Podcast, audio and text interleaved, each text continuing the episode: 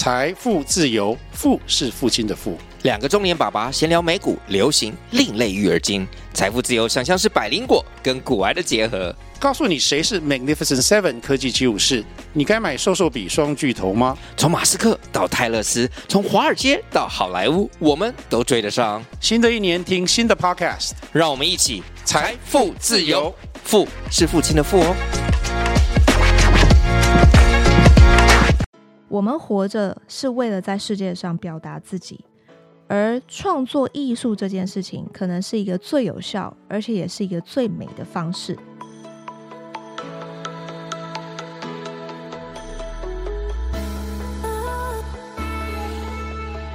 Hello，大家好，欢迎收听四理想生活。这是一个和你一起学习沟通、拥抱成长、迈向自由的频道。我是 Leslie。今天呢，想要和你们推荐一本我近期看过最最最让我热血沸腾，然后真的非常非常喜欢的一本书。这本书叫做《创造力的修行：打开一切的可能》。它的这是翻译书，然后它这本书的原文叫做《The Creative Act》。A way of being。那么这一本书的作者呢，其实是一位音乐制作人，他叫做里克鲁宾 （Rick Rubin）。那我嗯，其实不知道他，然后我就看了这本书之后，我就去研究了一下他的背景。那这本书其实前面就有写，他是呃，包含这个 Linkin Park，然后 Adele，还有这个红发艾德，还有 Jay Z。阿姆就是很多摇滚界的这个巨星，其实都是呃，他有协助做过这个音乐制作。然后他其实也在二零零七年的时候被 MTV 誉为这个过去二十年来最重要的音乐制作人。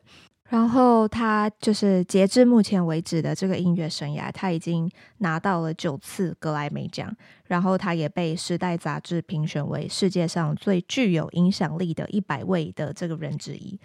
那我为什么会想要看这本书呢？或者是说我怎么呃是什么情况下让我遇到这本书的？我觉得完全是一个巧合诶，就是一样，就是走进诚品书店，然后先开始看一下现在呃就是成架上面的这个畅销书大概在呃哪些内容，然后不管是商业的呃这个人文科学的，然后心理类的，我都会去稍微翻一下，然后我就注意到这个。畅销的这个排行榜上面也有哪几本是我没有看过的书？诶，我第一眼就看到这一本，因为它的这个书籍的封面很有意思，它的整个书很干净，然后呢是灰底的这个封面，然后它的那个图像啊，它的封面的图像就是一个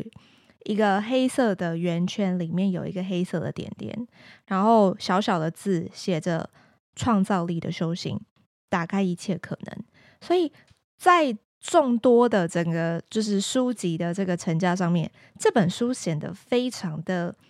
内敛，然后很干净，然后有一种嗯、很很有禅意的感觉，就是很日式，很非常的沉静，所以我就觉得诶，这本书还蛮特别的，所以我就拿起来翻了一下，然后一翻我就觉得天哪，这本书实在是太棒了。为什么呢？因为它里面其实分了七十八个小小的章节段落，代表着它的这个七十八个思考的领域，不一样的思路。那这一些思路其实都跟 creative，都跟创造有关。所以呢，今天也想要透过这个时间来跟你们分享一下我看完这一本书的心得。那我也非常非常的建议你们有机会的话，一定也要亲身的自己阅读过这本书。我相信每一个人，因为我们其实都有不一样的经历嘛。像我可能是做销售类型的工作，然后我是念旅游相关。那你们可能是呃，比如说是呃技术层面的，或者是你们是念人文历史的。就是其实我们每一个人的 background 都不可能完全一模一样，这也是我们之所以这么独一无二的原因。那我们因为有着不一样的这个生活的背景、过往的经历、不不一样的职涯的发展，我们在看同一个事情的时候，我们都会有自己的独一无二的观点。所以我觉得阅读很好玩、很有趣的地方，也是透过阅读会让我们去更拓展自己的视野吧，有个有一个就是更深一层、更不一样的眼界。这个是我发现我从阅读里面得到很有趣、很好玩的一个部分。好啦，那这个废话不多说，我先来破题一下这本书带给我最具有启发性的一句话。作者说：“艺术的目标并不是达到一个完美。”而是分享我们是什么样的人，以及我们如何看待这个世界。这句话可能你们听起来可能会觉得它好像是一个很鸡汤，或者是一个很教科书式的一个教条。但因为我自己做了 podcast 之后，我发现，在看完这本书给我的一个感受是，原来我们在生活中，不管我们做的是什么样的事情，这都是一个艺术。作者啊，其实在这本书里面并没有引用太多的一些呃前人所说过的话，或者是引用一些 reference，大部分看起来真的都是他原创的创作。但是呢，这本书很巧妙的，他放了一段话，而且是在章节之前。这段话我是看完了这整本书，我才稍微能够去 get 到到底作者想要表达是什么。这句话是这么说的。创作艺术并不是目的，而是要身处某种奇妙的状态中。这种状态使得艺术必然生发。罗伯特·亨莱，那这个人是谁呢？这个人是呃，一八六五年到一九二九年的一位美国的画家。那么这段话我细细的体会过后，我才发现，其实他就是我刚刚前面讲的。我们通常我们针对于艺术。这件事情，我们都会觉得它是一个好像一定要非常的伟大，然后它必须要是跟音乐有关、跟画作有关，或者是跟实体的，比如说啊、工艺品、陶艺品，甚至是玻璃，好像一定要出现在这个美术馆展览场里面出现的那一种作品才叫做艺术。但是这句话它其实写的是，创作艺术本身并不是一个终点，而是。我们要把自己去投入在这一个呃创作的过程当中，它是一个很奇妙的状态，因为你产生了这种状态，艺术的发生也只是必然的结果。为什么我会对于这一段话这么的有受到感触呢？因为其实我自己啊，在回顾我自己从小的呃生长环境也好，回顾检视我自己的个性。或者是说，这个从小展露出来的天分也好，我一直都不认为说自己是一个很有创意的人，因为呢，我就没有什么画画天分，然后呢，也不是这个唱歌好听的那种类型，然后也呃不是音乐家，就是不会音乐，也不会画画，也不会唱歌，那好像就是跟创意搭不上边。可是，在我开始写作跟呃自己有了这个 podcast 的频道，我觉得我真的好像找到另外一个兴趣的天堂。在这一段过程当中，我发现说，诶，原来我是一个可以透过写作，可以透过文字，然后来汇整我自己的思路，然后产出我自己的作品。同时呢，我还可以把我的作品除了文字的方式表象之外，我还可以用声音的方式表象。透过这一些文字还有声音，我一边做，其实我一边的同时是在更了解我自己。然后我就会开始逐渐的在这个过程里面，在更了解我自己的过程里面，开始看见我前方隐隐约约出现的一些其他的选择，其他的道路。这一段路其实是在我还没有开始做 podcast 之前，我完全没有预期到会产生出的一个结果。但是，当然，这个故事永远不是只有表面上看起来的这么光鲜亮丽嘛。在我决定开始要尝试 podcast 的时候，我其实内心也出现很多这个。自我怀疑的声音，尤其是要这样子一个很公开的把自己的想法赤裸裸的这个展示在大众前面。可是你又会退后一步去想，就是我又不是 somebody，对不对？谁会在意我？那我今天只是做我自己喜欢做的事情，有什么？Why not？对不对？这是我自己的一个呃兴趣，这是我自己兴趣的培养，所以我就开始去练习哦，不要太在意一些其他人想什么，或者是去在意一些旁人的眼光。我就是专心的做好我自己热爱的事情，去投入一百分之一百的努力跟专注力。然后我就慢慢发现，在这一段过程里面，其实我的每一个文章，我的每一个 podcast 都是当下那么独一无二的艺术品。因为假设今天要我重新再录制一集，我可能也讲不出当时我当下的那一种心流状态而产生的那一种体悟的感觉。所以这一这一个过程都是我呃这个很坚持，然后不懈怠的输入，要不断的看很多的文章，看很多的书，去让自己想办法的去呃练习，去产出更多的想法跟更多的思路。然后呢，透过我自己的这个想法跟思路，我再把它产出，用分享的方式，把我自己的一些心路历程，把它呃。编辑成一个呃播客，编辑成 podcast，编辑成一篇文字，这个都是让我其实也慢慢的对自媒体的经营有了全新的不一样的看法。所以其实从本质上来看，创作这件事情本身就是一个创造的过程。不管是今天你们是写代码的、写程式语言的、拍影片、做音乐、画画。甚至像我一样是录播客，甚至呢，你们是呃自己是有其他的这个个人品牌在经营。其实这一些都是一个创造力的表现。每一个作品其实本身就是一个艺术。那么作者在里面其实他就有提到，他说在历史上每一个艺术家其实都创造了一段动态历史。什么是动态历史呢？就是他们的作品其实就是。一件接一件，从开始到完成到发表，再从开始到完成发表，就是它永远是这样子的一个 cycle 在轮回。那每一个作品都是一个印记，这个印记呢，就是去纪念这个时光中的某个产出的瞬间。这个瞬间是一个充满能量的瞬间，而这个瞬间其实永远会体现在这一件艺术品当中。这一个章节呢，的名称就叫做“结束已重新开始”，我觉得是一个很会让我起鸡皮疙瘩的文字。就是当你的一个结束，其实也代表了你下一段开始。你要不断的去鼓励自己，从开始再到完成，再到发表。然后呢，你发表完了，其实就出去了。那么，我觉得有很多人，包含我自己，在前期可能我们都会卡在开始。就是可能我们准备好了，可是我们却迟迟不敢上线，或者是比如说我录好一个音频好了，我可能回去重复听了一两次，我觉得还是有哪里不满意，我又再修了两三次，然后再重新听，我又觉得好像哪里很奇怪，结果呢，一拖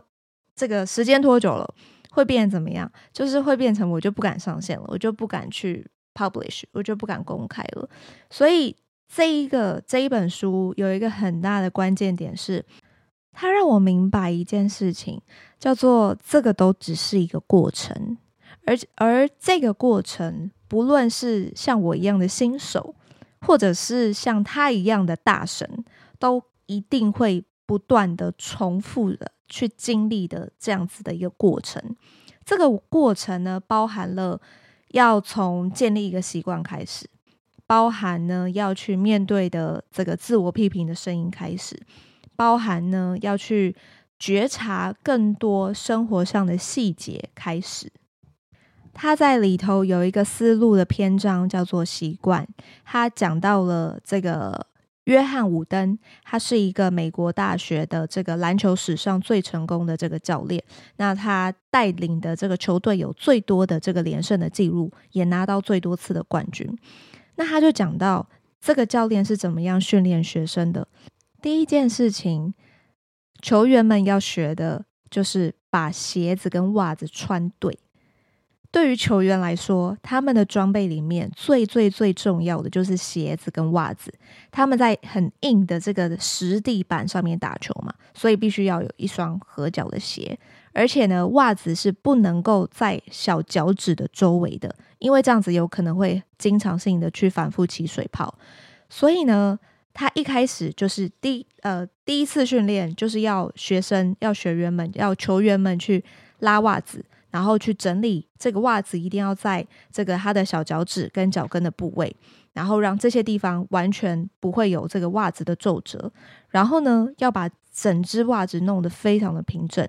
穿鞋子的时候要去拉着袜子，而且鞋身要必须完全的摊开，不能够只绑最上面。像我们，我像我很常就会这样，我永远都只绑最上面那个鞋带，然后最后小脚趾真的起水泡。那这个是教练他用的一个很小很小的细节，但是呢，他让球员们去明白了一件事情，叫做小细节会成就大事业。透过这样子第一堂课的这样的训练，去教导球员要怎么样把鞋带绑好。其实一开始应该都会很傻眼，就是诶，我今天是一个精英的这个种子球员，结果我第一堂课竟然是来到球场上去学怎么绑鞋带。可是透过这样子的一个训练，去建立这样子一个检视的这种习惯的养成，却让他们能够多次的拿下这个篮球队的冠军。所以。他这个教练就是武登，他就强调，他说有效的习惯一定一定是包括最小的细节，而且是决定比赛胜负最重要的关键。每一个习惯看起来可能都很小，可是呢，当它全部叠加在一起的时候，就对于表现有了指数级的影响。那么，在任何领域的顶端，仅仅只是依靠着一个习惯，就可以让人。在竞争中更具有优势。这一句话其实也是我会呃一直放在心里去让自己去反复拿出来琢磨思考的。就是我们很容易去只看到表面上的成功，可是我们却忽略了这个人他背后过去每一天做了多少细微的小的改变，甚至是小的习惯的建立。一个习惯的建立不容易，建立之后呢，更难的就是要怎么样去维持这个习惯。作者也提到，好的习惯造就了好的艺术，这个没问题嘛。但是呢，更重要的是，当我们今天随便做一件事情的态度，其实就是我们做每一件事情的态度。因此，我们要时时刻刻的去提醒自己，我们应该要很认真的去对待我们做的每一个选择，我们采取的每一个行动。甚至到我们说的每一个字，其实真正的目标就是要把我们的生命活成一股艺术的力量。这段话我对他的解读，其实就是对我们自己负责。这一段话让我想到，我上一次放吴敬凯老师的时候，他提到，在他小六的时候，这个他的这个小学老师去跟他说：“这个敬凯啊，你要对你自己的人生负责啊。”其实负责的意思就是，我们要为我们自己的选择去承担选择之后的责任，而不是说我今天选择了这件事情，哦，选错了，或者是哇，怎么呃这个投资理财哦赔钱了，哦那那就算了，反正我背后还有爸妈，反正我还有谁谁谁，就是我们好像都总是会为自己找很多的理由跟借口，所以啊，我觉得。找到一个适合自己，让自己能够去呃这个不断的进步，然后不断的更新，不断的学习，我觉得这个是一个更负责任的一个方式。那么接下来呢，我也想跟大家提到的是，这本书还有另外一个很重要的观念是。其实世界上的任何东西都是创作的材料。像这本书的作者李克鲁宾，他其实是一个不会任何乐器，而且他甚至也不知道这个怎么用录音控台的人。可是他就可以赢得这么多的音乐奖项，原因是什么？我想原因好像隐隐约约就隐藏在这一本书的副标题，也就是 A Way of Being。我对这个词的解读也是一种生活的方式吧。像这本书里面，它这个包含了七十八个思考的领域。呃，我这边稍微念一下给大家分享一下好了。就是我不会全部念完这七十八个啊，但是我会念一些，呃，我觉得还蛮打动到我的。比如说一开始的第一个章节就是每一个人都是创造者。再来呢，我们要调整频率。还有这个创造力的来源有什么？再来呢是觉知，然后跟寻找线索、修行、沉静、内观，这个以大自然为师，还有呢这个初学者的心态、灵感、习惯等等的，就是每一个章节，我觉得其实都是可以独立的阅读。那甚至我觉得睡前去阅读。也很棒，因为它其实每一个章节，因为你们想七十八个，所以其实这本书每一个章节都短短的，但是呢，都隐含了他对于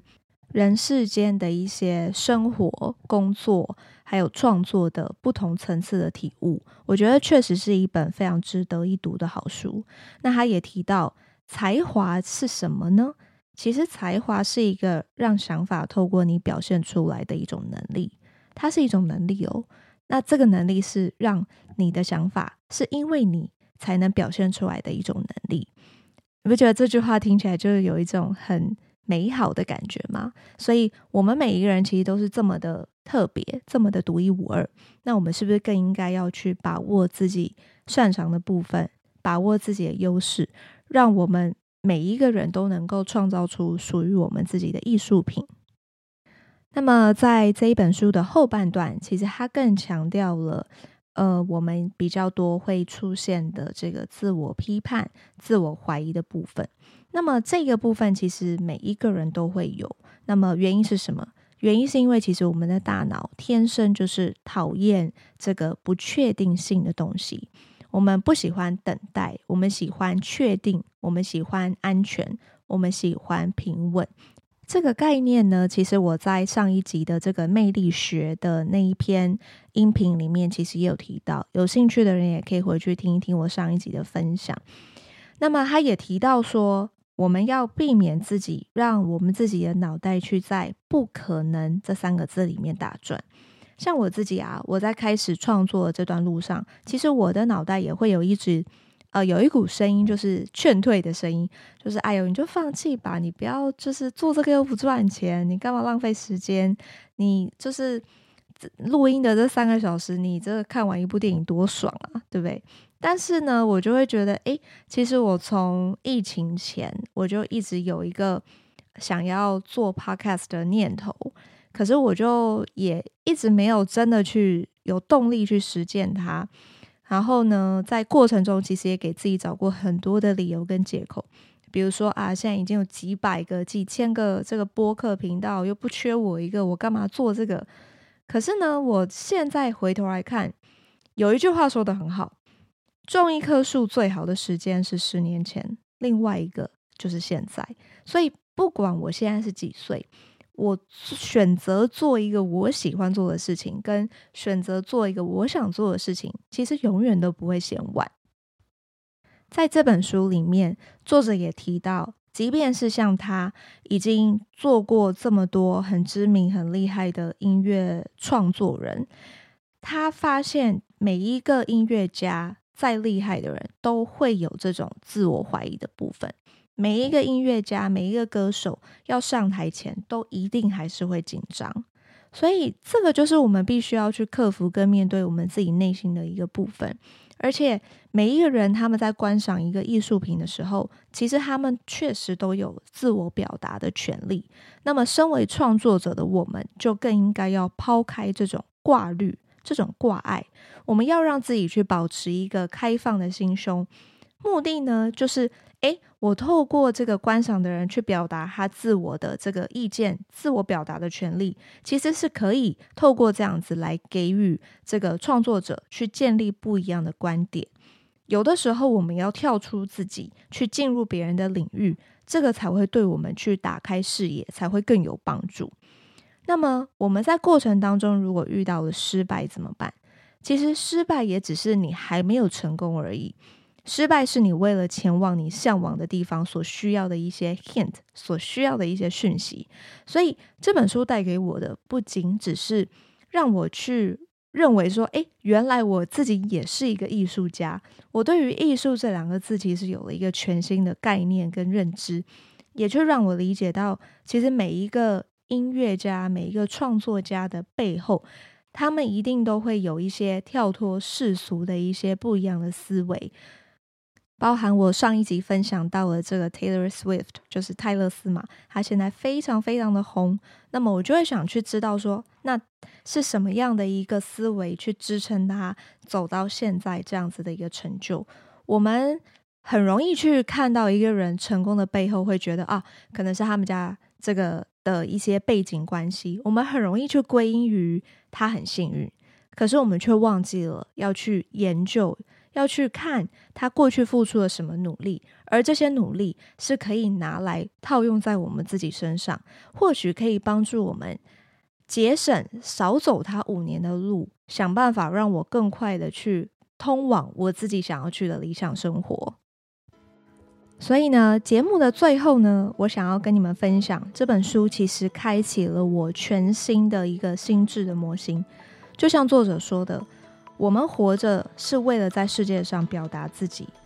而创作艺术这件事情，可能是一个最有效，而且也是一个最美的方式。基本上，艺术这件事情就是表达自我生活的一种方式。最后呢，我想要分享一段话送给你们。作者提到，在我们寻找解答的这个过程当中，没有什么事情是叫错的。每一个不成功的解法，其实都会让我们朝着更有效的解法而更前进一步。我们要避免自己去拘泥在这一些问题的细节里面，我们要去着重的目的跟目标是拓展我们自己的视野。这个就好比我们在爬山的过程当中，可能有呃左边的这个岔路跟右边的这个岔路，我们现在很纠结，不知道选左边还是选右边。可是，不管我今天是选左边还是右边，我岔路选错了又怎么样呢？说不定我今天本来要走左边，但是我选择了右边，可以让我看到原本看不到的另外一番景色。这个才是过程当中我真正应该要去在意，我能够获得的部分。所以这一集呢，想要分享给你们，如果你们也是正在各种形式的这个创作的路上。我会非常非常的推荐给你们，希望你们也能够一起阅读。我相信呢，这本书能够带给你们完全不一样的思维启发。希望我们每一天都能够往自己想要的理想生活更迈进一步。谢谢你们的收听，那我们就下集再见喽，拜拜。